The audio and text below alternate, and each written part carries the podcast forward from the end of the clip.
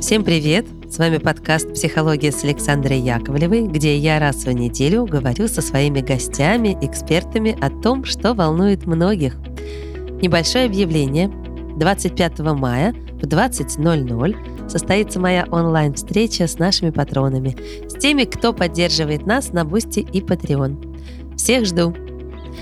А сегодня у меня в гостях добрый друг нашего подкаста, семейный психолог – хозяйка онлайн-школы для родителей и автор множества книг Екатерина Бурмистрова. А говорить мы будем о жалости. Чувство, которое знакомо, я надеюсь, многим, и которое зачастую побуждает людей совершать настоящие подвиги. Вот, например, волонтеры поисково-спасательного отряда – которые в любой момент готовы сорваться из дома, чтобы искать попавшего в беду, пропавшего или потерявшегося человека.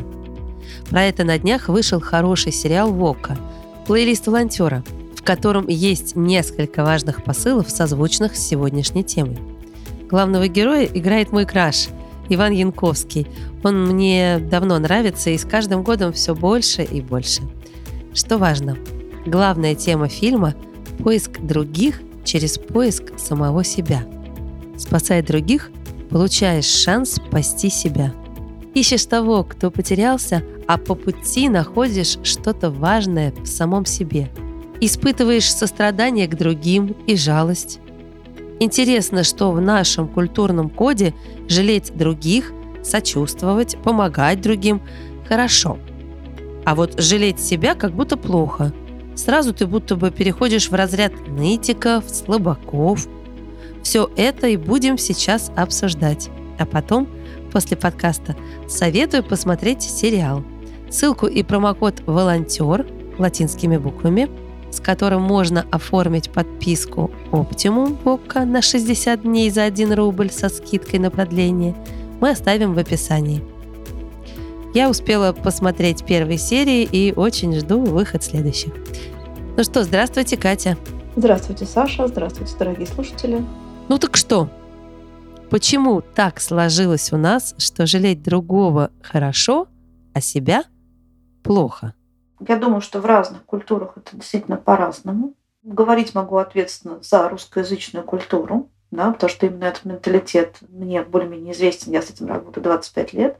И здесь действительно жалость к себе воспринимается как э, скорее отрицательное качество. Особенно людьми старшего поколения, даже не поколение X, к которому относимся, ну, скорее всего, мы с вами, да, дорогая Саша, а родителями поколения, рожденные до 70-х годов. Чем старше человек, родившийся в русскоязычном пространстве, воспитанный в русскоязычном пространстве, тем с большей вероятностью он жалость к себе будет воспринимать как что-то, что но скорее негативное. Потому что если ты жалеешь себя, ты эгоист. И как будто бы, если ты жалеешь себя, ты не жалеешь других, это как будто бы или-или, как будто нельзя учесть и тот резон, и другой. И это действительно история, которая может приводить к тому, что жалость к себе в воспитании еще, да, пока ребенок растет, она маркируется как э, ну, что-то негативное, да, что только эгоисты жалеют себя. Что если ты заморочен на жалости к себе, то ты точно не дашь этой жалости другим. Но с моей точки зрения это вообще неоднозначно, бывает очень-очень по-разному. А еще у меня ощущение, вот поражалось, когда думаю к себе, то вроде как, э, если ты жалуешься и жалеешь себя, то ты слабый. Если ты жалеешь себя, ты, возможно, слабый, но скорее ты, ну, простите мой французский, гад. Это как? Гад, ну ты не хороший человек, редиска, да, ты жалеешь себя, как ты можешь. Отношение к себе, которое автоматически на подкорке, жертвенное, самопожертвование, о себе думай в последнюю очередь, сначала общественное, потом личное, сначала цели семьи или другой группы, к которой ты принадлежишь, и это все то, что ты даже не слабый. Это вторая, наверное, штука, что жалость к себе это для слабаков. А первое все-таки, что это нехорошо. Это как будто бы эта жалость, она считана. Если ты берешь ее себе, то ты ее лишаешь других из своей группы, из тех, кому ты принадлежишь. Как будто ее ограниченное количество это жалость. Нельзя и других пожалеть, и себя. А, ну вот это вот еще что типа, ну что ты жалуешься? Другим еще хуже. Вот, другим еще хуже. Или он у твоего деда, или вон у твоей бабушки там, или тети. И действительно вокруг, в окружении может быть очень-очень много такого рода трагических историй, когда действительно ну, ты как бы в этой линейке далеко не самый несчастный. Но, а, и в результате это переиспользовано, и жалость вообще запрещена. Ну вот по умолчанию. Что ты упал, как бы, да, коленку ударил, не плачь. Там чашка разбилась, э, ну, значит, ты виноват. Не уезжал, твоя чашка разбилась там, да. Ты, не знаю, там, потерял кошелек. И вместо сочувствия ты получаешь, ну, там, лучше нужно было карман закрывать, лучше в карманах не носить. И вообще там о чем ты думал. То есть там, где есть, можно получить жалость и потом как бы научиться ее обращать к себе, будет скорее обвинение, осуждение, отсылка к опыту более тяжелому. Это по умолчанию. Это не то, что кто-то делает прям сознательно. Да, это то, что происходит как бы само собой, потому что есть глубоко зашито в культурном коде. Ну, то есть жалость к себе, она как бы общественно порицаема, осуждаема. Она общественно порицаема, да, она не формируется как навык полезный в детстве, да, что ты как бы должен уметь жалеть себя, чтобы не там слишком себя переиспользовать, да, чтобы не умереть физически, не выгореть эмоционально, да, ты должен не беречь себя. То есть основной посыл противоположный. Береги других, может быть, но не береги себя. То есть вот мы пожалеем котенка, который мокнет под дождем, мы пожалеем старушку и переведем ее с тобой через дорогу. Мы пожалеем цвет цветочки, и будем их поливать, чтобы им было комфортнее расти. Но когда он меня, вот я упал и поранил коленку, то мы говорим, ну не мы, а вот семья или социум говорит, да ладно, ничего, до свадьбы заживет. Ну, так и есть, да.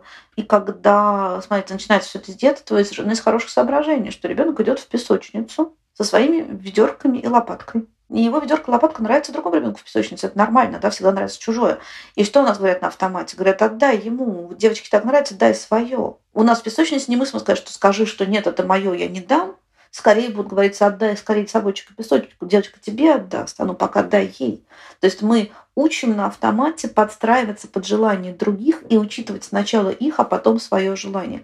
И смотрите, я сейчас не сказала, что это плохо. Это просто есть, это есть настолько сильно, что мы даже не отслеживаем. В семье то же самое. Отдай братику, он маленький. И, может быть, в семье, где единственный ребенок, будут его желания учитываться, да, скажи мне, что ты хочешь.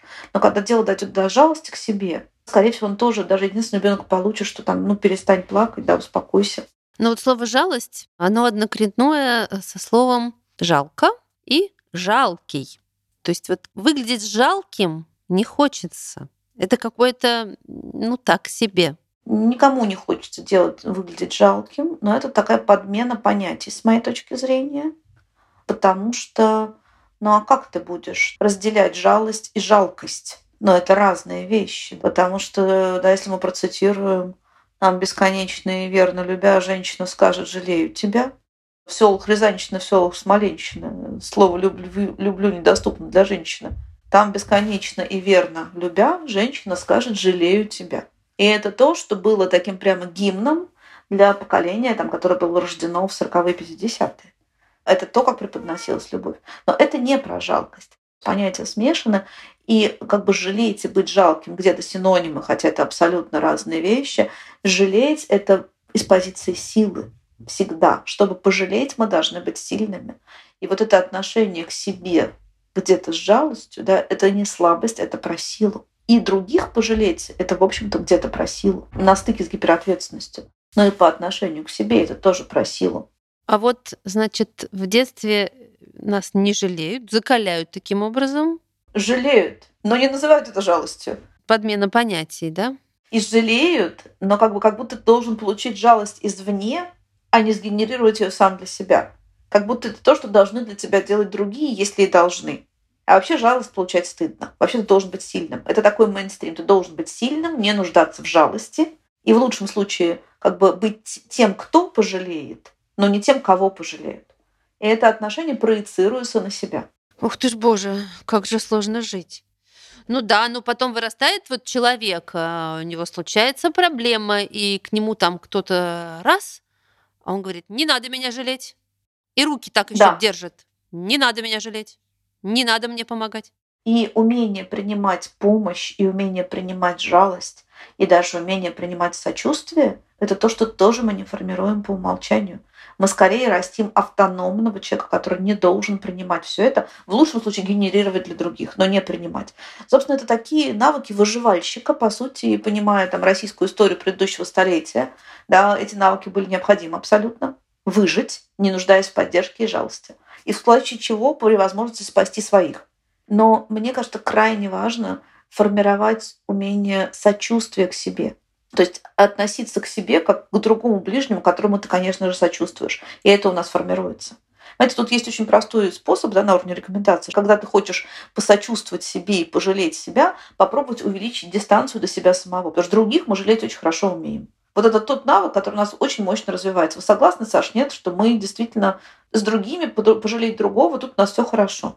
Ну, конечно. Даже вот у меня есть там подружки, и это так приятно, когда ей плохо, а я уже обладаю навыками эмпатии, и вот мы сидим, э, и я ей могу сказать, иди сюда, давай пожалею. И если у нас доверительные отношения, то это классно, ты ее обнимешь. Э, если мне так говорят, мне тоже это очень приятно. Потому что это, кстати, редко. В обычной жизни тебе никто не предлагает вот такую поддержку. Иди сюда, дай обниму, дай тебя пожалею зависит от окружения. Вы знаете, как раз вот молодые люди, которые там, да, поколение миллениума позже, они как раз это очень умеют. Они умеют жалеть других, у них это как ценность. Более мягкое поколение, выращенное в более мягких условиях, да, этим навыком обладает, как я вижу. Вы совершенно верно говорите, что это ну, поддержка. И если себя поставить на место того другого, которого нужно пожалеть, это звучит чуть-чуть шизофренически, но это абсолютно работающий прием. Я это проверяла в своей практике, чтобы пожалеть ту девочку, да, пожалеть того мальчика, который сидит у нас внутри, отнестись к себе как кому-то там ближнему, к которому ты относишься хорошо и который достоин сочувствия. Даже есть такой прием, да, и можно его рассказать слушателям, что вы себя как-то называете. Мы все как-то себя называем. У нас есть какое-то самоназвание, оно может совершенно отличаться от внешнего названия. Как вы себя называете, Саш? Про себя можете сказать, вслух не говорите. Сказала. Себя для себя. И вот этого самого нашего внутреннего персонажа, который у всех есть, можно отделить и пожалеть. Что вот там ту девочку Катю, там, да, или того мальчика Сережу, которому там 65, 65 лет или там 50, и который там имеет бизнес и детей, можно взять и пожалеть. Или там того аспиранта успешного. Это все равно у нас есть внутренний персонаж, мы можем увеличить дистанцию от себя, таких обычных, до него. И его мы жалеть сможем легко. У нас наработанный навык, мы умеем жалеть других. Угу. Заумно говорю? Нет, наоборот. Ну, мне понятно. Ну, я фанат просто таких рутинных, ну, повторяющих в смысле практик проявления сочувствия к себе. Мне слово «жалость» не очень близко здесь, да, мой термин профессиональный, личный, это сочувствие к себе. Да. Но мне тоже больше нравится слово сочувствие. Именно поэтому я сфокусировала наше внимание на слове жалость, потому что как раз к нему и есть вот эти вопросики. То есть еще посочувствовать, да, а вот уже жалость, жалкость, жалоба, жаловаться, это все вот какой-то уже такой оттеночек имеет Нету здесь вот этой вот силы, нету здесь вот этой вот э, удали молодецкой, геройства, понимаете? Вот с этим вроде как ты принцессу не спасешь. Из башни по, там, не знаю, канату ты, принцесса, не вылезешь. Слушайте, и при всем при том, что я абсолютно убеждена, что это синонимы, фактически. Но есть разница, потому что сочувствовать ты можешь равному. Жалеть ты можешь только того, кто слабее. И вот с этим вот, да, что это получается не горизонтальная история, что ты как будто бы можешь пожалеть только того, кто слабее, а ты сильней. Но по сути нет. Потому что, конечно же, мы и сочувствуем подруге, и жалеем подругу, и это не делает нас более авторитетными по отношению к ней. Что мы сочувствуем коллеге, и мы можем пожалеть коллегу из позиции равенства. И вот эта та подмена, которая у нас, может быть, есть в голове с детства, где-то из каких-то там не сказок, стихов, да, что мы жалеем слабого, равного и более сильного тоже можно пожалеть, не входя в доминирующую позицию. О, как! Знаете, тут как будто бы жалость — это сразу унижение, да, умоление того, кого ты жалеешь. Ничего подобного. И как раз принимать жалость, принимать помощь, принимать сочувствие могут очень сильные люди. Я вот сейчас в себе покопалась и как раз вот что-то такое уловила. Я как раз подумала, что я Немножко себя я, видимо, идеализировала в начале разговора и подумала, что вообще не проблема себя пожалеть и не проблема принять жалость. Но больше мне нравится, дальше подумал я, если это называется сочувствие. Тут мы про равность, да, выходим на разговор. А еще дальше я подумала, что, но ну, даже если жалеть меня, то лучше бы это все-таки делал человек более статусный или возрастной. Ну, то есть вот опять, как вы сказали, даже я сейчас себя на этом поймала, что я приму жалость, например, вот тот пожилого человека, да, умудренного опытом, потому что я для него там девочка юная, и он меня пожалеет. И мне будет нормально с этим. Мне будет с этим нормально принять эту жалость. А если меня будет жалеть или, наоборот, какой-нибудь ребенок, вот знаете, совсем юный, чистой душой, который скажет, тетя, ты плачешь, мне тебя так жалко. И здесь тоже приятно. Ты готов принять эту жалость. Ты скажешь, вот, да, вот малыша так вот откликается на слезы мои. А если это будет делать кто-то с другим, я не знаю, чем э, статусом, то здесь вопрос не надо, я сама. Все, ничего, я поплачу и пройдет, я справлюсь, спасибо. То есть даже у меня внутри есть, э, оказывается, какой-то табель о рангах, да, вот кого жалость я готова принять, и чья жалость, например, не надо, я сама.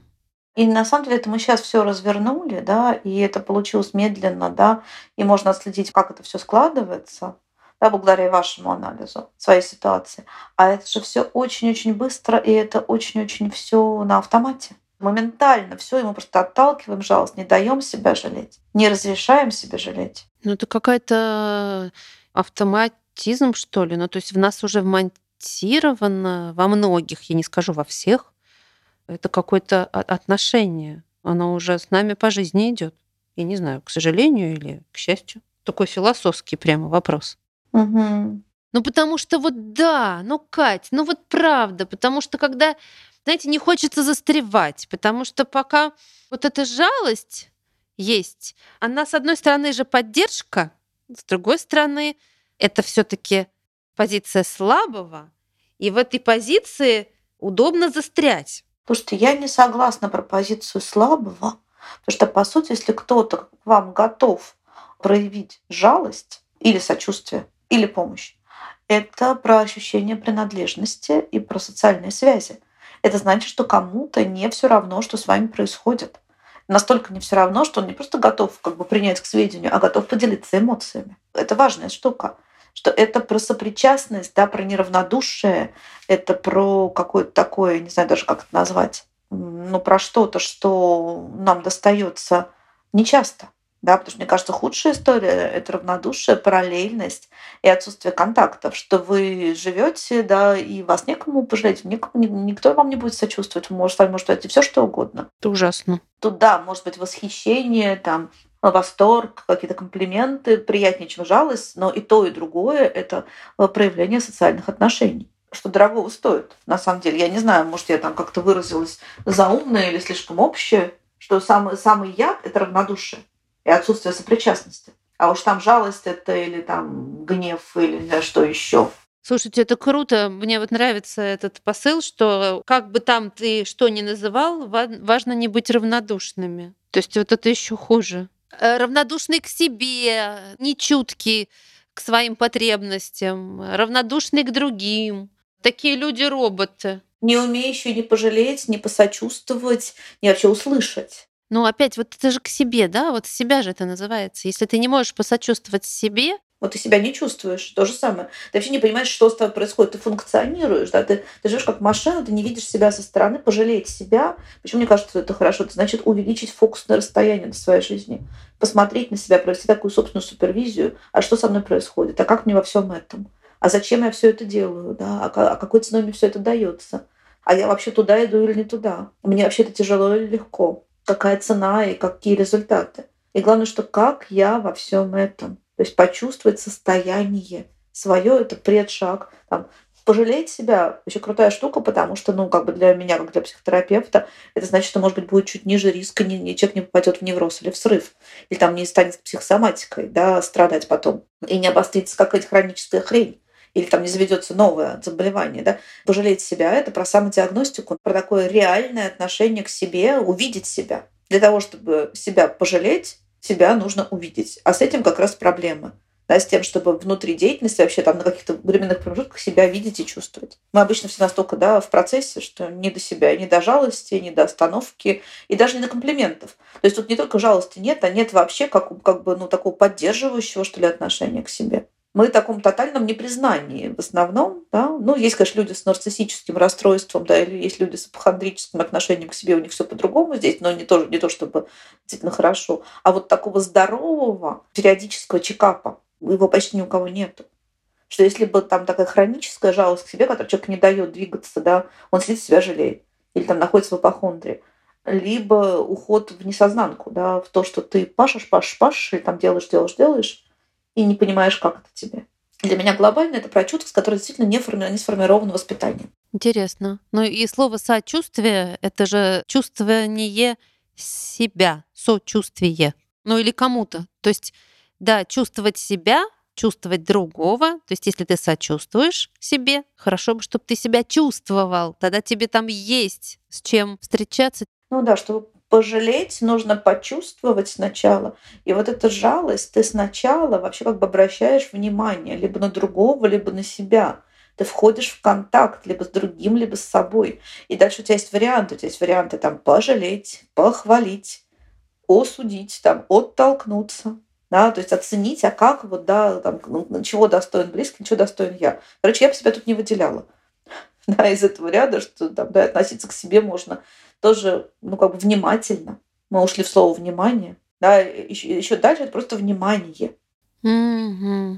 Да, внимать и чувствовать в чем-то синонимы, да, то есть внимать, воспринимать, осознавать потом уже. Да, и как что там на выходе жалость, сочувствие, отторжение, отвержение, это уж вы решите. То есть отсутствие жалости, да, оно происходит от отсутствия контакта. Короче говоря, совсем мы замудренно все всем рассказали. Интересно, я тут сейчас вспомнила, я смотрела какой-то фильм там э, девочки жили в приюте детском, и ну, там очень строгая, там надменная была настоятельница, которая как бы призвана была к тому, чтобы э, вот именно сочувствовать, да, там оберегать, жалеть этих девочек, у которых была очень тяжелая судьба, которые попали из-за трагических обстоятельств э, в этот приют. Но весь функционал это был, чтобы они были накормлены, одеты, вот, и их там очень жестоко э, воспитывали. И эта настоятельница вот их как раз ругала и говорила, что вы жалкие или что вы хотите э, вырасти жалкими. Это при том, что, получается, она-то как раз была тем человеком, у которого в сердце должно быть много сочувствия и жалости. Потому что это и про э, милосердие, и про добро в том числе. Но она была не способна и как бы так же критически смотреть на себя. Ну, это такой ходил человек-робот, чистая такая вся, с очень четкими установками, от всех всего требовала и сама соблюдала. Это куда-то в ту же самую степь. Интересно. Давайте какие-то поинты нам нужно в конце обозначить нашей философской беседы. Да, давайте, значит, первое, что жалость к себе, это не стыдно. Что жалость к себе — это ну, проявление внимания, чуткости и силы по отношению к себе, даже как и жалость к другим. Второе, что жалость к себе и жалость к другим, на это нужны ресурсы. И тот, кто в состоянии пожалеть себя и проявить жалость к другому, да, это сильный человек, а не проигравший. Значит, третье, что для того, чтобы ну, на регулярной основе мочь жалеть, а вернее, мое, мое слово сочувствовать себе — можно поработать, использовать практику с внутренним персонажем, да, который мы рассказали в середине подкаста, и пожалеть ту внутреннюю девочку или внутреннего мальчика, который есть, и делать это регулярно. И что, в принципе, жалость к себе — это такой регулярный чекап для того, чтобы понять, достойны ли мы сейчас чего. Сочувствия, аплодисментов, помощи, жесткой рекомендации к остановке. Ну и пятое, я очень рекомендую тем, кто дослушал нас до конца, провести внутреннюю ревизию своего отношения к понятию жалость, к слову жалость, и ревизию вашей истории да, с жалостью, которая формировалась с вашего детства. Согласны ли вы сейчас действительно, что жалеете себя плохо, что жалеют только слабых, и что жалость унижает? Вот я, например, нет. Не согласна. Хотя это у нас в прошивке, да, и по умолчанию у многих это так. Я надеюсь, что те, кто дослушал нас до конца, вот сейчас-то как раз ответы на все вопросы и получили. Катя, спасибо вам огромное. Спасибо, Саша. Это интересный, глубокий разговор. Сейчас мы его послушаем еще со стороны, посмотрим, может ли его кто-то хорошо понять. Да, знаете, мы друг с другом э, тихо сам с собой я веду беседу.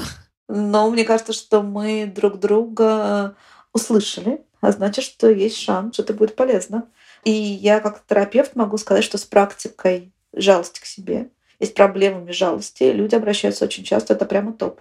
А это то, что на самом деле не дает двигаться, меняться, вообще дышать и жить свободной жизнью внутренней. Вот так. Я пошла думать. Пожалею о чем-нибудь и себя за что-нибудь. Ну что, спасибо большое. С нами была Екатерина Бурмистрова, семейный психотерапевт, автор множества книг, хозяйка онлайн-школы. И я, Александра Яковлева. Все ссылки найдете в описании. Поддерживайте нас на Boosty и Patreon. Не забывайте. И до следующей недели. Берегите себя. Сочувствуйте себе. Это нормально. Поэтому услышимся через неделю. Всем пока!